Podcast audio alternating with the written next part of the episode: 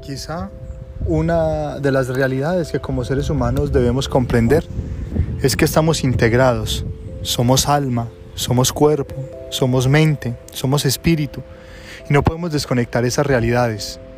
No podemos simplemente pensar que lo que importa es nuestro bienestar físico y nuestra salud o que cuando tenemos dificultades o problemas, lo único que nos debe mover es la atención médica o psicológica.